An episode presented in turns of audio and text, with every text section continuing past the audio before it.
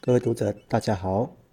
呃，今天呢，要来跟大家来分享有关我们这一个国内的不动产相关税制知多少。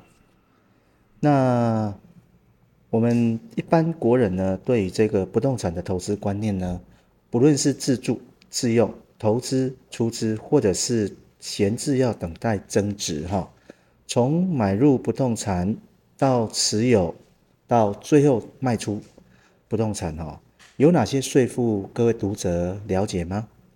其实哈，我国的不动产税制哈，涉及移转、持有与交易所得三方面。那我们这一次的这一个文章内容，主要是就是来跟大家分享这三方面目前大概有哪些税法的规定。那在持有的部分的话呢，哦。待会我们来做说明哈。那首先我们来看，从我们不动产从移转取得、持有到交易，最初阶段就是在移转的时候会涉及需要缴纳的税、契税、印花税，还有土地增值税。那至于在持有期间的话呢，就是房屋税跟地价税的部分，以及最后我们处分掉的时候。会有所谓的所得税，那所得税的部分的话呢，就包括如果还是属于旧制的课税制度的话，那会是房屋交易所得。那旧制的部分土地是不用课税的。那如果是一百零五年一月一号以后取得的房屋土地，那它就会是我们房地合一课税的部分哦。那首先呢，我们来看一下，在移转的时候，我们必须去缴纳的契税。那契税呢？它是取得不动产所有权行为的时候，按照取得人所申报的契约价格而课征的租税。那这一个契约价格，一般呢指的不是我们市场上买卖的价格哈，并不是哈，它是这一个按照这一个课税的这一个呃标准啊来课税的哈。那主要呢？这个是纳税人的部分的话呢，他会分别看我们的这个契税的种类来来判定他这个纳税义务人。那我们目前契税的种类的话，包括有买卖、点权、交换、赠与，还有分割跟占有。我们一般人啊所购买的不动产的过程当中，我们的契税的部分会是由买受人来当纳税义务人的啊，所以。契税的部分原则上会是由买方来负担，税率的话呢，就是我们的契价的百分之六。那这个契价一般来讲就是标准价格，房屋的评定标准价格哈，不会是我们市场上所成交的这个买卖价格啊，这个跟这个呃印象中是有有所落差的哈。所以我们移转的时候，契税的部分。会是由买受人来负担，由买受人来申报纳税。好，那再来的话呢，是印花税的部分。印花税的部分的话，主要是我们在购买不动产的过程当中，买卖双方他们所成立的这一个呃买卖契约书，必须依规定来贴印花税。那印花税呢，主要它设是在中华民国领域。书立的各种契约凭证，包括银钱收据、买卖动产的契据、承揽契据以及点卖、让售及分割不动产的器具。那针对这些不动产买卖的器具呢，应依规定来贴用印花税票，也就是缴纳印花税。那这个部分的话呢，在买卖的过程当中呢，其实它的税负负担呢，相对的比较轻一点。因为呢，它如果是以买卖这一个不动产的部分的话，它的器具的部分是我们的这一个千分之一而已哈，买卖或移转价格的千分之一而已哈，所以这个基本上呢，它的税负负担不会很重。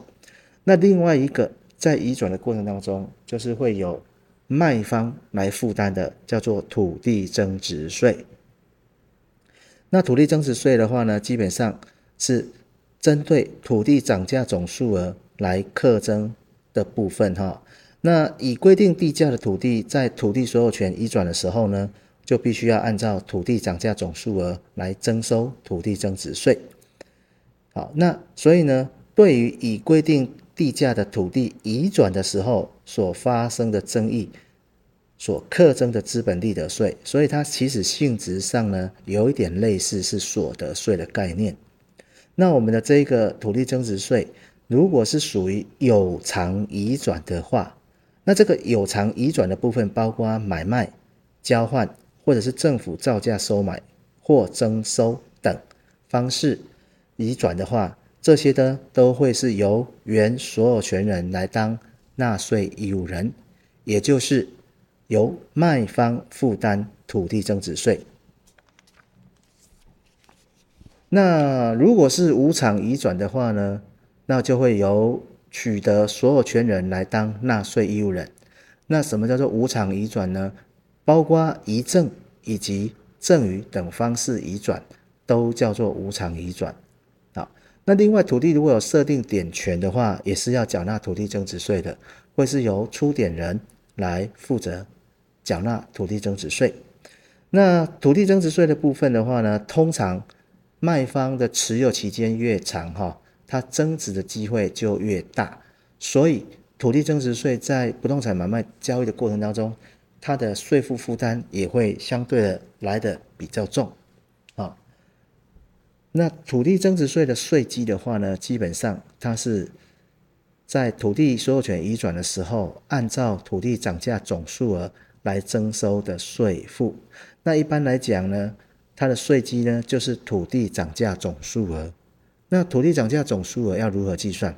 它会是由这个纳税人来申报土地移转现值，减掉原规定地价或者是前次移转时。所申报的土地移转现值，那这个申报的这个土地移转现值，它会去乘以物价指数去做调整，所以我们申报的土地移转现值减掉前次移转时所申报的按照物价调整后的土地移转现值，再减掉相关的费用，相关的费用只限于这些哦。改良土地的费用，土地的这一个工程收益费，土地的从化负担总费用等等等，啊，只有减这些费用而已哦。这些加总出来之后，就是我们的土地涨价总数额。那一般来讲的话，我们的税率的部分的话呢，它是累进税率哦。我们的土地增值税的税率它是属于累进税率，但是呢，在土地增值税的税制底下，对于长期持有土地者，他会享有税率减征的优惠。哦，也就是说呢，持久持有的时间越长，税率上面它的税率会给它调减哈。那另外的话呢，如果是出售自用住宅的用地的话，而且都市土地面积没有超过三公亩，或者是非都市土地面积啊。没有超过七公亩的话，这部分的土地增值税会统就该部分的土地涨价总数额，按照百分之十的税率来征收，来征收哈。好，这是土地增值税的部分。那另外的话呢，土地增值税的部分的话呢，在适用自用住宅的部分，依照目前现行土地税法的规定，会有所谓的一生一次的优惠税率。跟一生一屋的优惠税率，那不论是一生一次或者是一生一屋，这个部分的自用住宅优惠税率呢，只要面积没有超过刚才所讲的都市土地三公亩，非都市土地七公亩的话，那么统就它的土地涨价总数额的百分之十来课征土地增值税。那一生一次跟一生一屋有有所差别哦，哈。我们在适用上的部分的话，会是先适用一生一次的这样一个规定。适用完一生一次的规定之后，后续如果有适用住宅的用地要来适用优惠税率的话，才要去看看有没有符合我们一生一屋的这一个条件哈。所以适用顺序上面必须是一生一次先适用，适用完之后呢，后续如果有这一个自用住宅用地出售的时候，再去适用一生一屋的这样一个条件。那一生一次的条件基本上它必须是房屋的所有权人必须是呃土地的所有权人，或者是配偶，或者是直系亲属。那必须呢，这三类型的人呢，他必须有这个户籍设籍的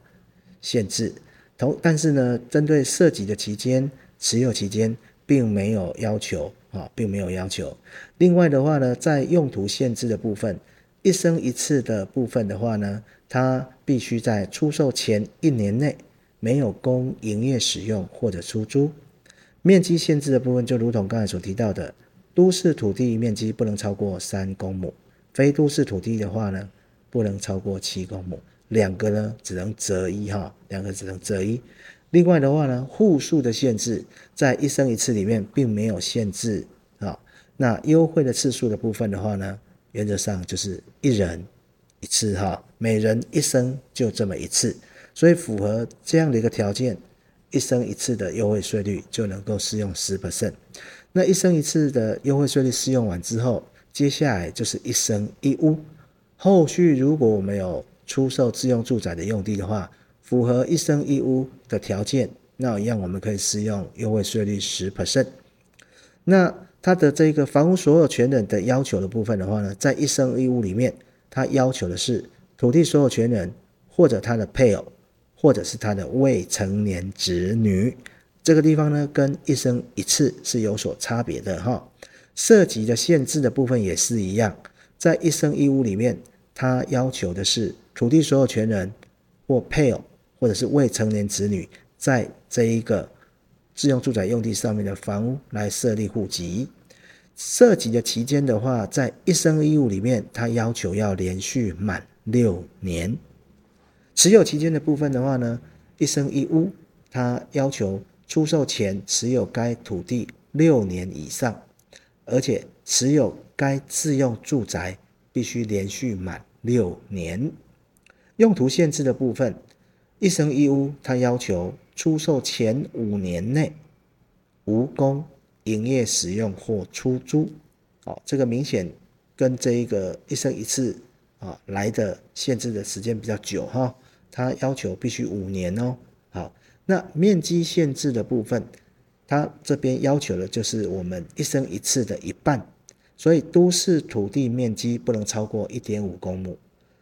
非都市土地面积不能超过三点五公亩，那这个部分的话呢，都市土地跟非都市土地它只能二择一来适用哈。户数限制的部分，在一生一屋里面，它要求土地所有权人与其配偶、未成年子女只能有一户而已啊，所以它才叫做一生一屋。那优惠次数的部分，它并没有限制，只要符合一生一屋的条件。持续的这一个满足这些条件的话，那么都可以持续的来适用这个自用住宅优惠的税率。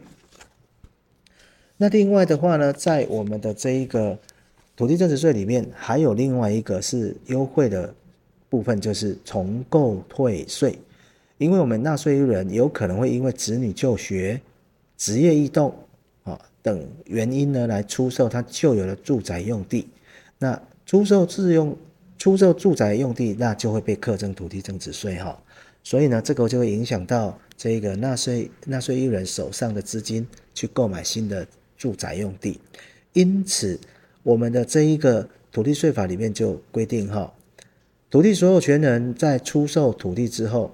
从完成移转登记日起两年内有重购土地和与规定的自用住宅用地的话，那么或者是呢，先购买这一类的土地之后，自完成移转登记日之日日起两年内再出售旧有的土地的话，那么只要符合新购的土地地价超过原出售土地地价扣除减这个缴纳的土地增值税后的余额者，那么就可以向稽征机关来申请，就其已纳的土地增值税的税额内来退还他不足支付新购土地地价的数额。所以这个部分的话呢，算是是一个优惠的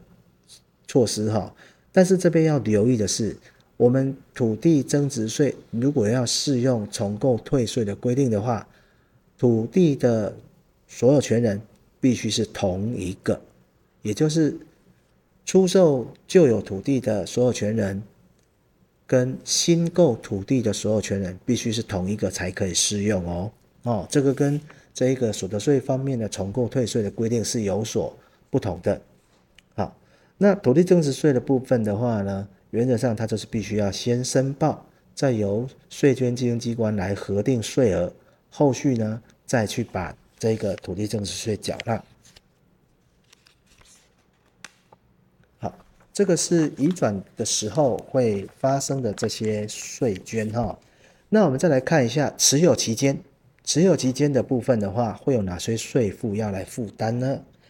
原则上的话，我们持有不动产期间要缴的税，好，会由持有人来缴纳，那每年都要缴。那目前的话呢，我们的这一个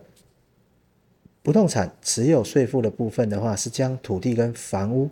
分开的哦，是分开的。土地的部分的话呢，会课征地价税；房屋的部分的话呢，会课征房屋税。那他们课征的时点的话呢，就是平时哈，平时持有的时候会去课征这样的一个税负。那地价税的部分呢？我们先来看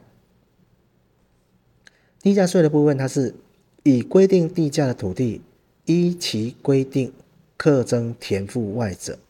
啊，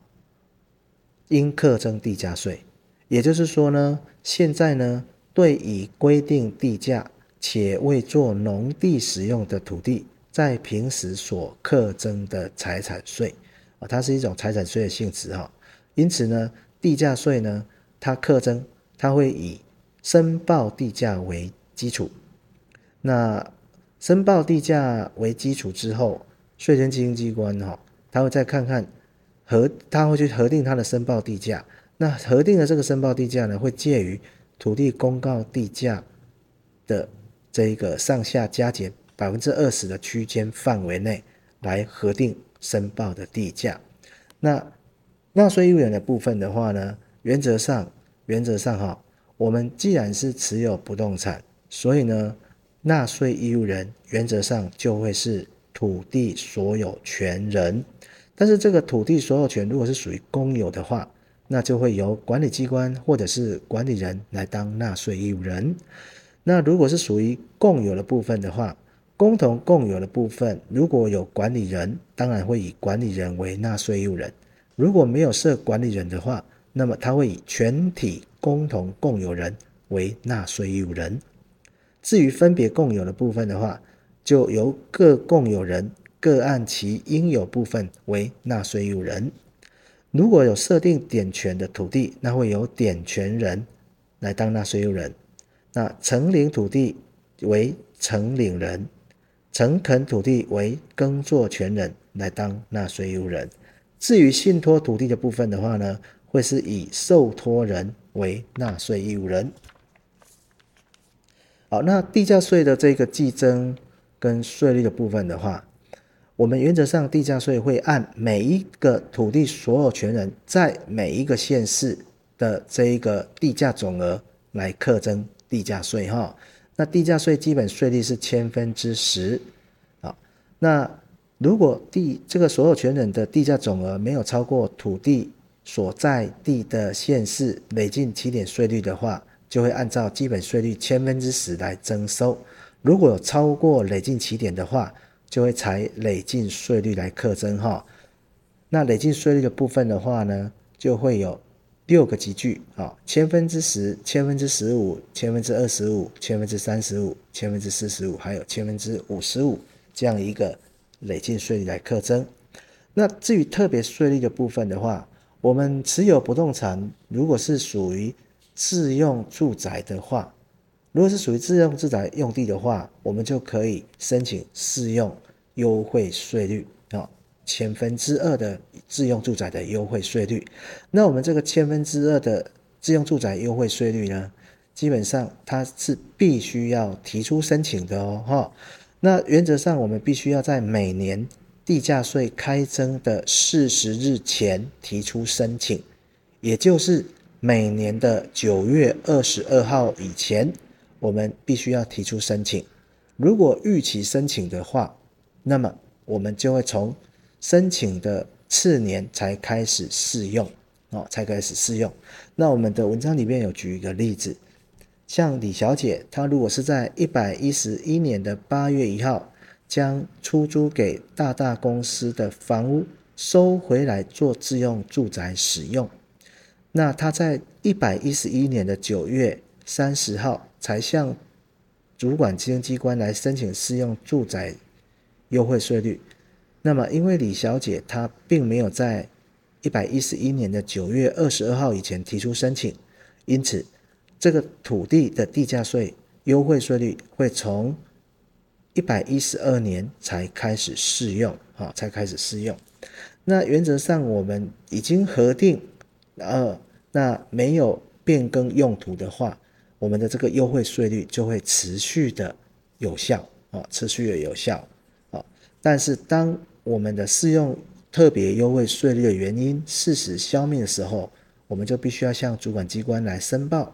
啊，自其原因事实消灭的次一个年度起，会恢复按一般税率来课征地价税。啊，好，所以呢，我们如果持有不动产，如果是属于自住的房屋的话呢，那我们就可以来申请这个自用住宅用地的优惠税率，哈，千分之二，那就会跟我们一般的这个基本税率千分之十比起来的话呢，哦，会。差五倍哦，哦，差五倍。那地价税的部分的话呢，它是持有税，所以呢，每年固定都会开征。那每年的部分的话呢，我们地价税都会是在每年的十一月一号到十一月三十号来征收哈。那征收，那以哪一天为纳税基准日呢？我们的地价税的部分会以每年的八月三十一日为纳税基准日。就是以这一天为主，看这一天的这一个地价归户册以及地籍的这一个异动通知资料上面，看看是谁的名字，那就会以他为纳税义务人哈。好，以上的话是地价税的部分。那另外的部分的话呢，持有房屋的部分，我们就必须要课征房屋税。那房屋税的部分的话呢，它是以附着于土地的各种房屋以及有关增加该房屋使用价值的建筑物为课征对象，包括固定在土地上的建筑物、供营业、工作或者是住宅用的，以及附属于应征房屋税房屋的其他建筑物，而增加该房屋的使用价值。例如，屋顶的棚架如果架设门窗、墙壁。或供遮阳防雨以外目的而使用的话，好像阳台加建铝窗，原主建物的外墙拆除，违章建筑房屋等等，都必须依法来课征房屋税。那我们房屋税的纳税义务人呢，原则上是向房屋的所有人来征收。那依照目前的规定，房屋所有人指的是如果有办妥房屋所有权登记的话，那就是房屋的登记的所有权人；如果没有办理所有权登记的话，那么就是以实际房屋的所有人来认定哈，来认定。那税率的部分的话呢，跟税的部分我们会看我们房屋的这一房屋税的这个课税的那个税基的话，它是以按照房屋现值来计算的。那我们的房屋现值去乘以我们房屋税的税率，就是我们的房屋税的应纳税额。好，那我们房屋税的税率的话呢，一般来讲，它会分为住家用或者是非住家用哈。那当我们买入不动产之后，如果是属于自住用的，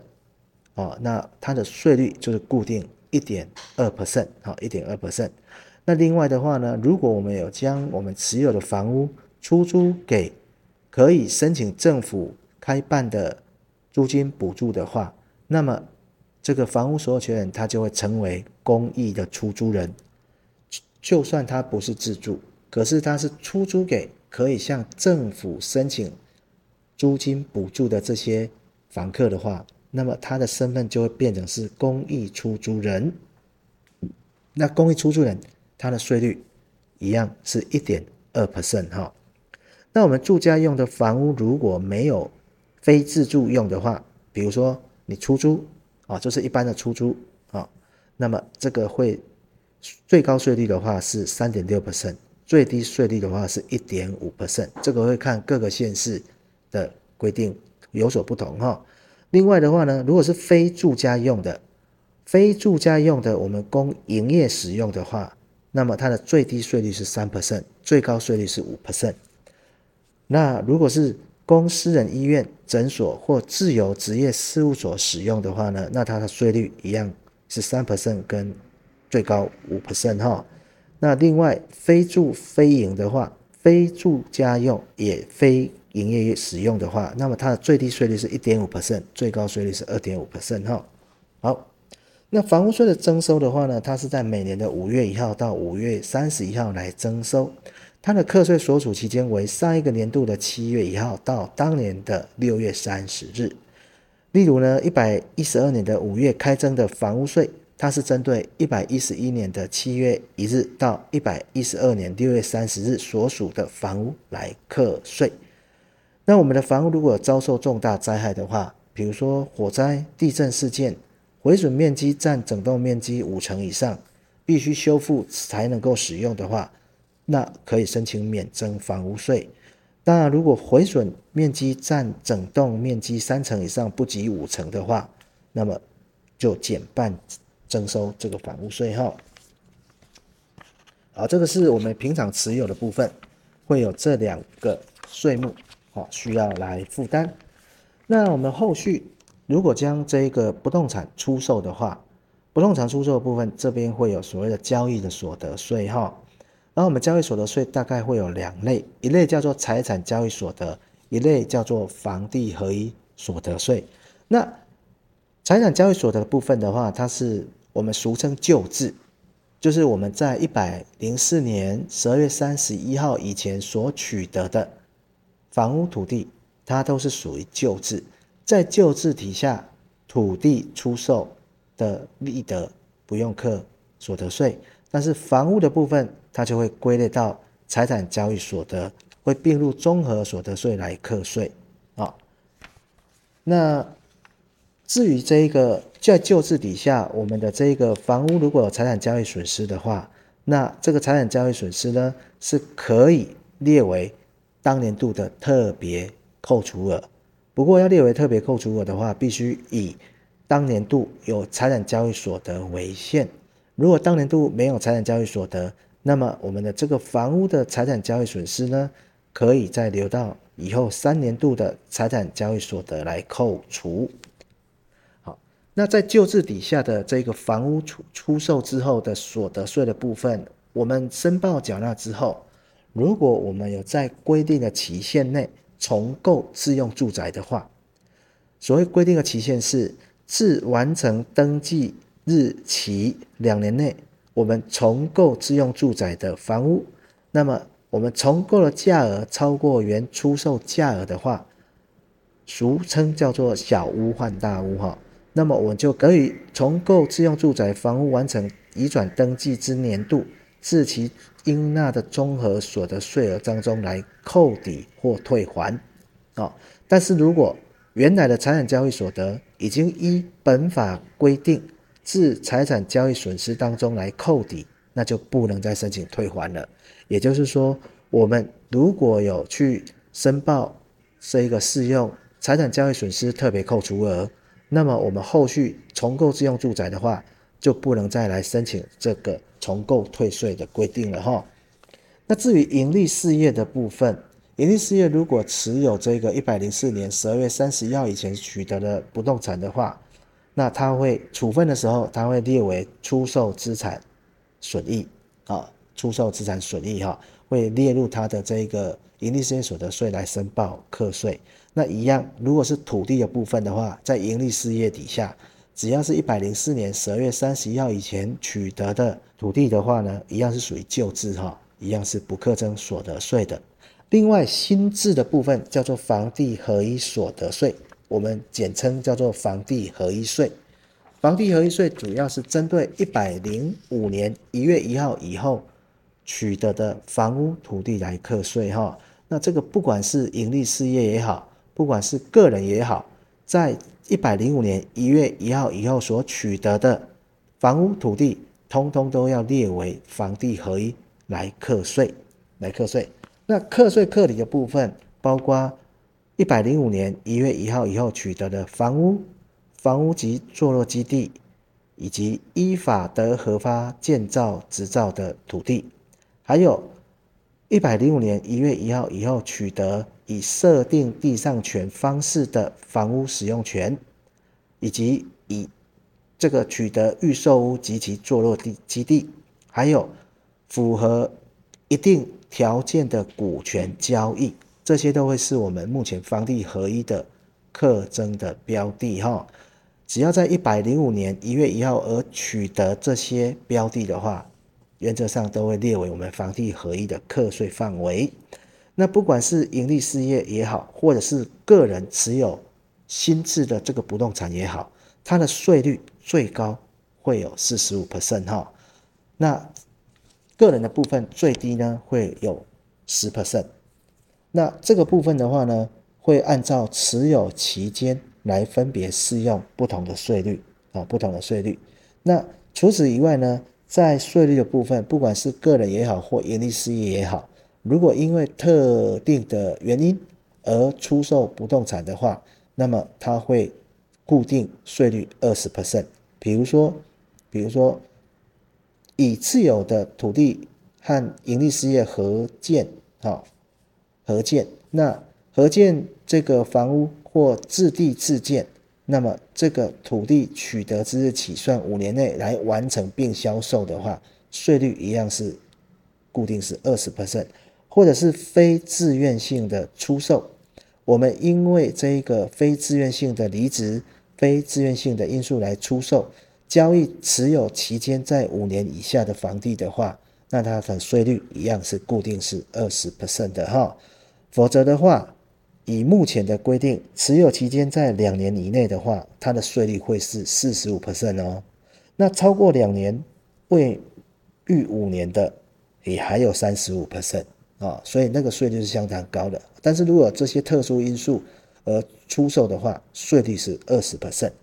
那另外的话，个人持有这一个新制的房屋土地，日后如果有出售的话，依规定，不管交易是有所得还是损失，不论有没有应纳税额，都必须在规定的日期起算三十天内来申报，来申报哈。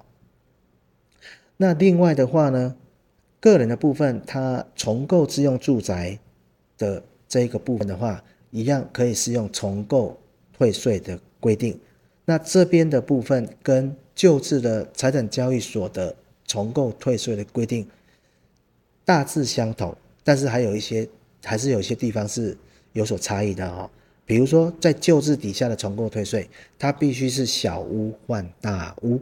但是在新制的重购退税底下呢，它是小换大，大换小都可以，都可以，就按照比例来退税啊，来退税。